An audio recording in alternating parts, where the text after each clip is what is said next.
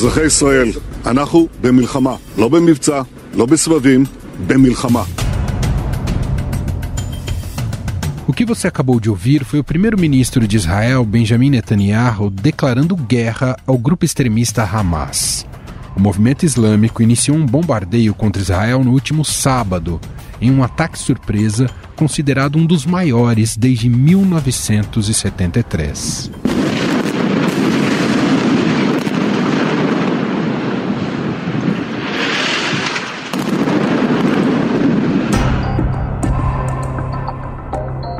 Grupo Hamas afirmou se tratar do início de uma grande operação para a retomada da faixa de Gaza.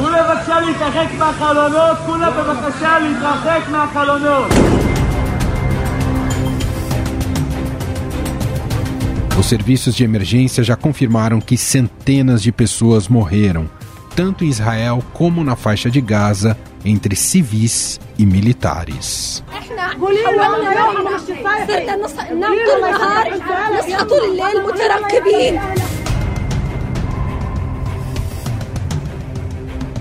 Segundo Itamaraty, um brasileiro ficou ferido por estilhaços de uma granada em Tel Aviv.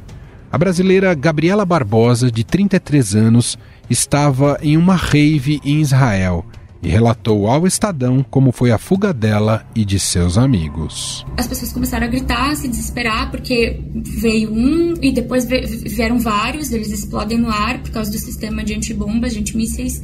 Enfim, as pessoas começaram a se desesperar, sair, querer sair da festa correndo.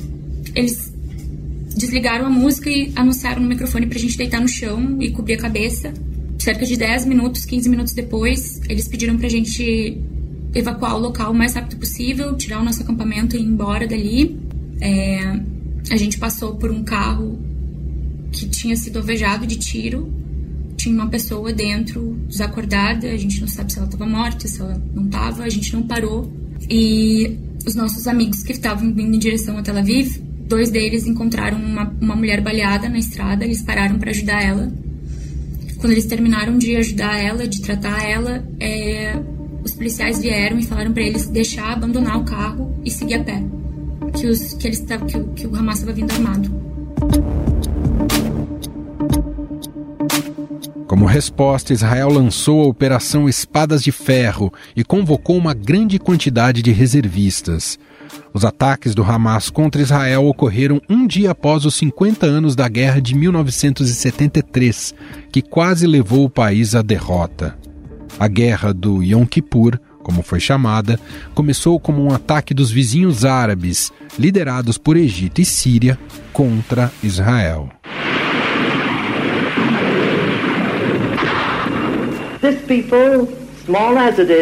Golda Meir disse: Esse povo cercado por inimigos decidiu viver. Se nós tivermos que pagar o preço para viver, nós pagaremos. Essa que você ouviu é Golda Meir, primeira-ministra israelense na época. Mais de 2.600 israelenses foram mortos no conflito. Por outro lado, não são conhecidos números exatos de vítimas, mas as estimativas chegam a 15 mil egípcios e 3.500 sírios mortos. Cinco anos depois, foi assinado um acordo de paz com o Egito e o acordo de desengajamento de forças de 1974 entre Israel e a Síria. The United Nations had arranged an almost medieval setting for the ceremony of signing the ceasefire. O conflito entre Israel e Palestina já dura décadas e começa na sua fase moderna em 1947, quando as Nações Unidas propuseram a criação de dois estados, um judeu e um árabe, na Palestina, sob mandato britânico. A proposta foi aceita pelos líderes judeus, mas rejeitada pelos árabes. The Jewish state colored light, the Arab state dark. Jaffa to go to the Arabs, Jerusalem internationalized. United Kingdom, abstain. The United States, yes the resolution of the Dutch Committee for Palestine. Sem capacidade de resolver a situação, os britânicos deixam a Palestina e o Estado de Israel é proclamado pelos líderes judeus no ano seguinte, causando revolta entre os palestinos, o que resultou na Guerra Árabe-Israelense de 1948. Em meio aos impasses sobre os territórios, em 1967 veio a Guerra dos Seis Dias, que mudou o cenário na região. Israel tomou à força Cisjordânia e Jerusalém Oriental, então sob controle da Jordânia, assim como a faixa de Gaza. Defense Minister and architect of the swiftest, most overwhelming victory of all time. Desde então, o país anexou Jerusalém Oriental, onde se encontram santuários venerados por cristãos, judeus e muçulmanos, e continua a ocupar a Cisjordânia, mas se retirou em 2005 da faixa de Gaza, controlada pelo movimento islâmico Hamas desde 2007. O Hamas é a maior organização islâmica nos territórios palestinos e faz parte de uma aliança regional que inclui o Irã, a Síria e o grupo islâmico xiita Hezbollah no Líbano, que se opõe amplamente à política dos Estados Unidos no Médio Oriente e em Israel. The decision it's a false, uh, a big mistake actually committed by the American. Esse que você ouviu é cofundador do Hamas e membro da liderança do Hamas na faixa de Gaza, Mahmoud al-Zahar. O movimento de resistência islâmica teve origem em 1987, após o início da primeira intifada palestina contra a ocupação israelense da Cisjordânia e da faixa de Gaza. O grupo é considerado terrorista por Israel e por várias outras nações, como Estados Unidos, União Europeia e Reino Unido. Orchestrated by terrorist organization, Hamas, the United States stands with Israel. A solução dada pela comunidade internacional é a criação de um Estado palestino que coexista em paz com Israel. A resolução do conflito, no entanto, ainda se choca em disputas que parecem cada vez mais insolúveis, como a segurança de Israel, as fronteiras, o Estatuto de Jerusalém e o direito de retorno dos refugiados palestinos que foram expulsos de suas terras. Americanos e sauditas estão em negociações promissoras em direção ao reconhecimento de Israel pelo país árabe e a redução das tensões no Oriente Médio.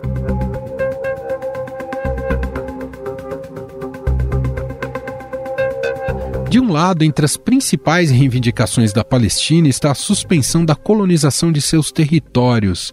Dados de 2017 apontam que pelo menos 600 mil colonos israelenses vivem na Cisjordânia e em Jerusalém Oriental. Por outro lado, Israel exige seu reconhecimento como um Estado judeu, o que é recusado pelos palestinos, que têm receio de sacrificar o direito de regresso dos refugiados. Diante do novo conflito armado e da guerra iminente, o presidente Luiz Inácio Lula da Silva escreveu em rede social que o Brasil não poupará esforços para evitar a escalada do conflito no Oriente Médio entre israelenses e palestinos. Já o presidente norte-americano Joe Biden afirmou que o país está pronto para oferecer todos os meios apropriados de apoio a Israel. Make sure Israel has what it needs. I've also directed my team to remain in constant contact with leaders throughout the region, including Egypt, Turkey, Qatar.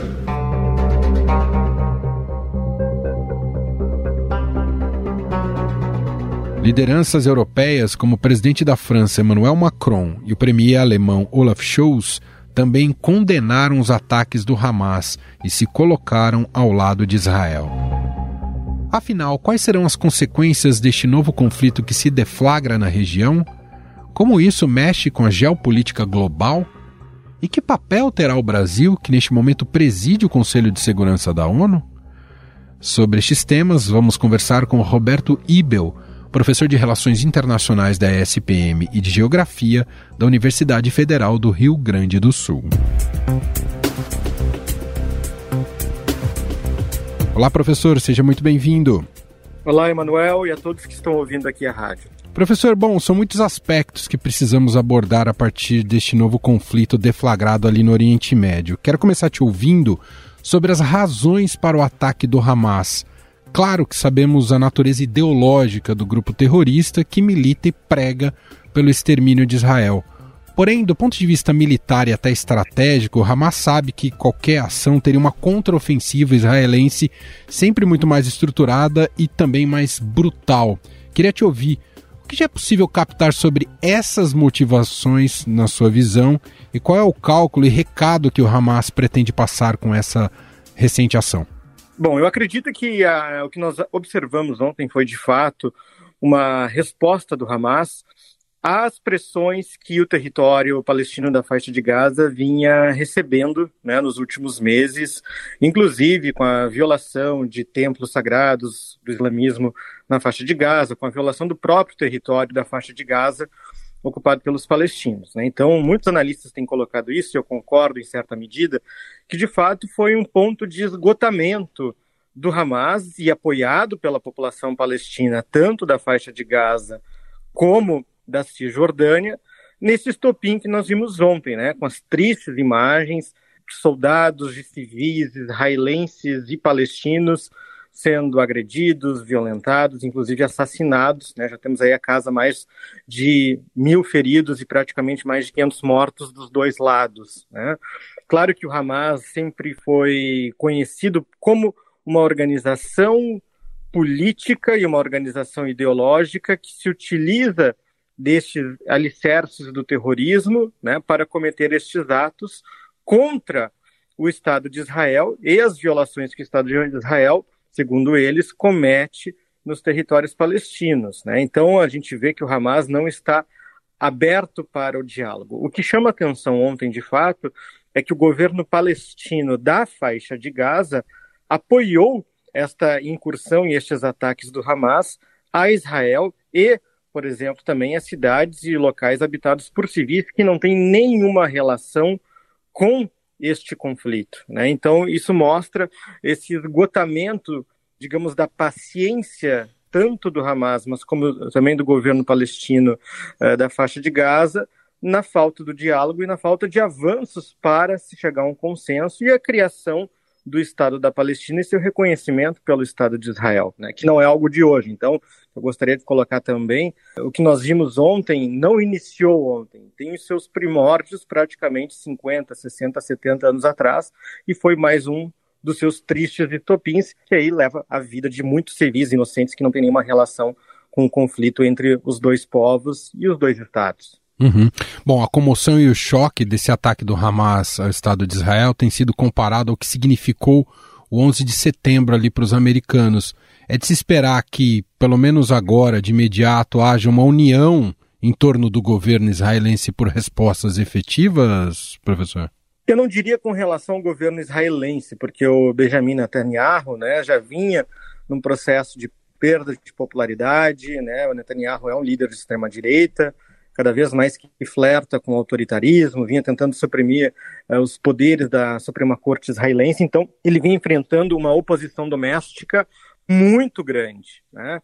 Mas o que nós vimos de fato foi uma união em volta do Estado de Israel e mais precisamente da nação israelense, né? ou seja, que foi agredida ontem uh, pelo Hamas, né? e também eu acho que existiu um certo movimento das potências como Estados Unidos, União Europeia, também de ser muito pragmático, né? também de denunciar as violações contra a nação e o povo palestino. Né? Então, eu acho que esse apoio às causas ontem não está muito relacionado a governos, mas sim a populações, né? que, como eu falei anteriormente, não tem relação direta com estes conflitos entre o Hamas, entre o governo de Israel, ou entre o Hamas e as forças israelenses, né? Então a gente viu uma série de manifestações, inclusive aqui no Brasil, vários prédios públicos com as cores da bandeira de Israel, vimos isso na Europa, nos Estados Unidos, né? Que demonstram o apoio à população de Israel, que é uma população cristã, judaica, muçulmana, né, multiétnica, inclusive Israel,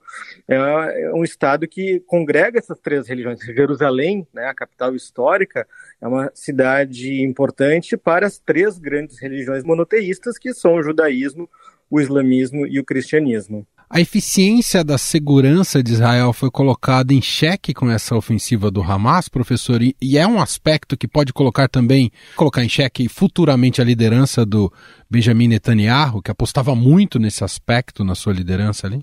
É, veja bem, do ponto de vista né, dos estudos estratégicos, é, sim, O que hoje é colocado em xeque é a questão da inteligência de Israel, que não observou, não previu esta incursão terrorista do Hamas, não previu esses ataques, o lançamento de foguetes, a, a quebra das barreiras, o cruzamento daquela fronteira criada pelo Estado de Israel, né, para controlar o trânsito de pessoas e cidadãos.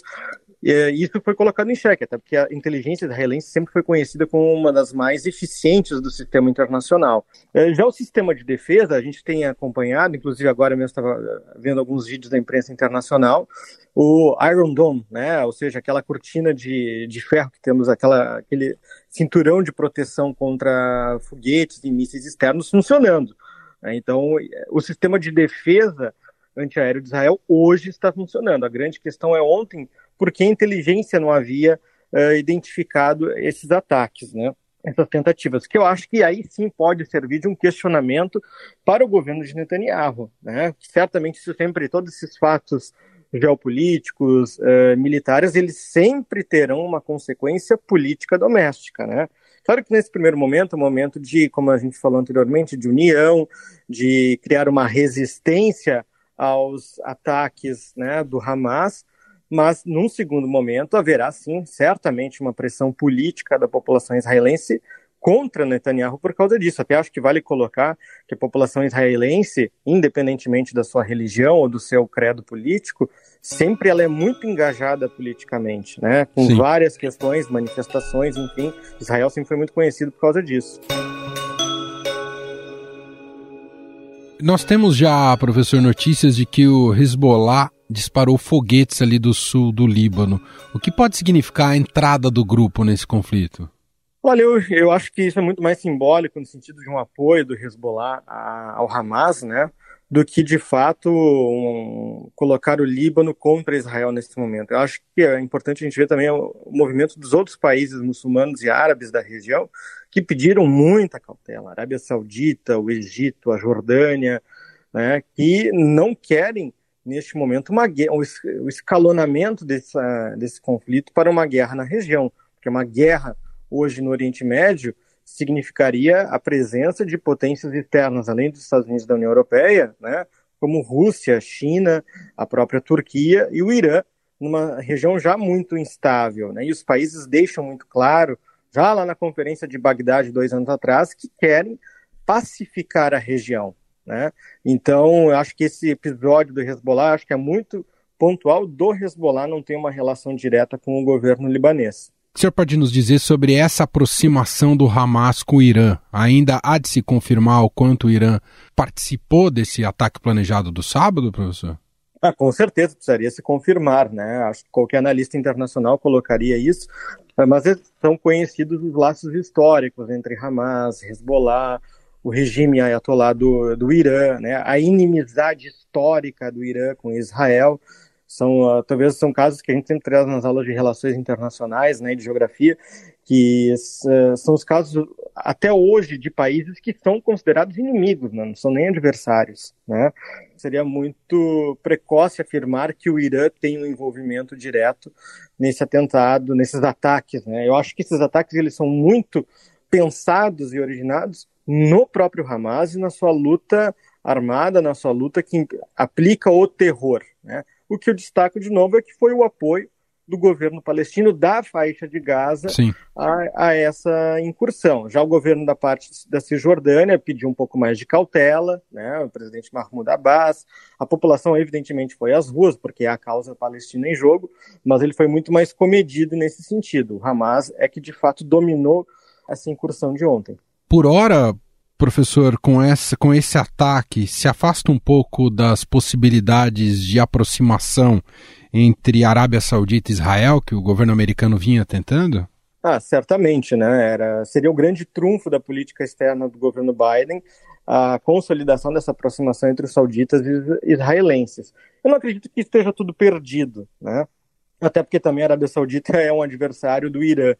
Né? Mas acredito que qualquer passo para um diálogo entre Israel e Arábia Saudita, ou até mesmo entre israelenses e palestinos, né, numa seara política, vai demorar, porque o episódio de ontem foi um ponto de inflexão. E ainda um detalhe, né, Manuel? Uhum. Foi nos 50 anos do Yom Kippur, né? Ou seja, que era, foi um dia histórico também, um marco para Israel lá no passado, né, que gerou toda uma mudança na geopolítica mundial dos anos 70. Né, então, acho que isso a gente vai olhar para um segundo plano, para um terceiro plano, né, mas de fato também é, o governo dos Estados Unidos olha isso com muito pragmatismo. Né, ele apoia o Estado de Israel, enfim, mas também não quer colocar tudo em risco, perder tudo que ele tinha conseguido até agora em aproximar os dois países, que são seus principais aliados na região. Né. Em que medida, professor, o conflito também é um teste para a diplomacia brasileira que nesse momento preside o Conselho de Segurança da ONU?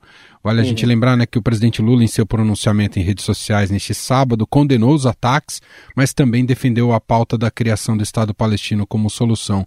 Como é que o senhor observa o Brasil como ator neste momento? É, foi o que eu escrevi, inclusive, no Estadão neste, neste domingo, né, neste sábado, uh, que é o primeiro teste de fogo para a diplomacia brasileira na presidência temporária do Conselho de Segurança da ONU, né?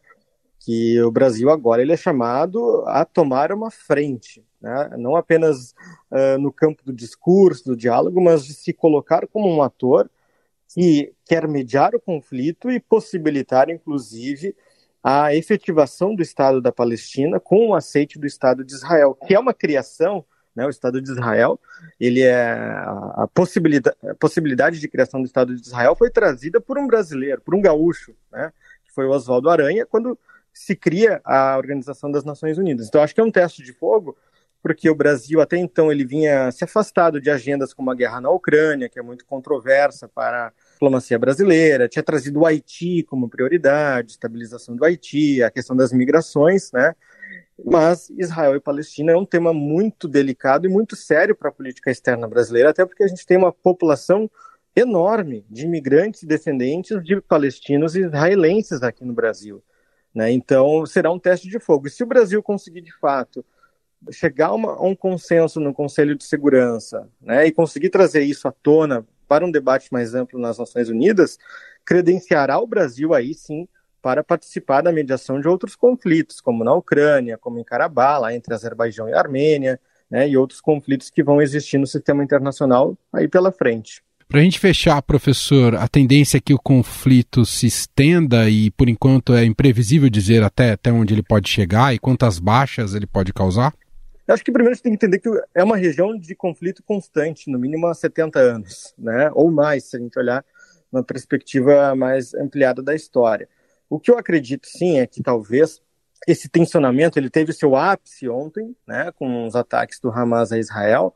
Israel hoje já está respondendo com ataques, inclusive, à, à faixa de Gaza, né, mas a gente entra num contínuo. Daqui a pouco isso entra numa situação de estabilidade de casos pontuais, né, e aí é aquele cenário que a gente sempre vê repetindo. Eu não vejo nesse momento, por exemplo, como alguns analistas colocam, por exemplo, Israel tomando todo o controle da faixa de Gaza, porque isso significaria aí sim criar um, um contexto de guerra na região, né? Que eu acho que nem Netanyahu deseja isso nesse momento, porque aí você traz outros atores, como a gente falou, o próprio Hezbollah, o Irã, a Arábia Saudita, a Turquia, enfim. Né? Então acho que nós chegamos ao ápice agora a tendência de uma estabilidade, uma resposta de Israel, e aí no futuro próximo, nas próximas semanas, enfim, uma queda nessas tensões, né? E aí voltamos a entre aspas, né, uma normalidade, mas que não é uma situação normal, que a gente vê uma situação de palestinos limitados em sua vida pela, pela ocupação israelense e israelenses também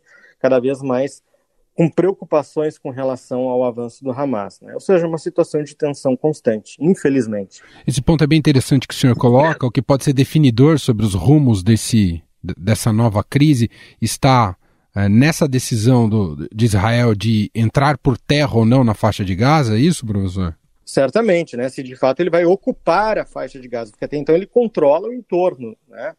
É, controla os acessos, os checkpoints, a fronteira, digamos assim. Mas eu digo as forças israelenses de fato entrarem em Gaza. Né? Isso aí sim significaria um escalonamento para uma guerra civil e uma guerra de proporções regionais, né? Porque a gente está falando da, da morte direta de civis, de pessoas inocentes, de crianças, enfim, dos dois lados, porque a resposta também viria da Palestina e dos seus países aliados e grupos aliados, né? Então, eu acho que nesse sentido a gente tem que ter um pouco de cautela nessas análises, né?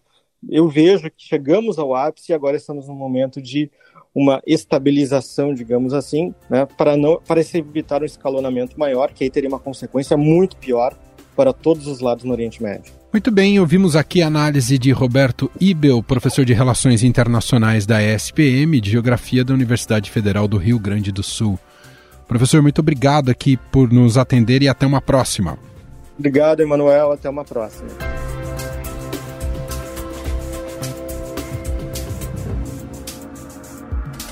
Estadão Notícias.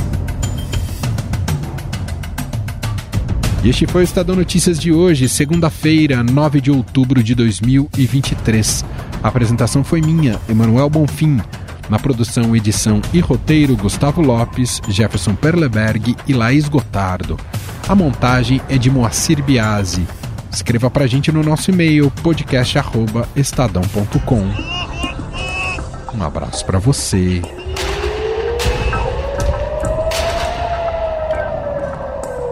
E até mais.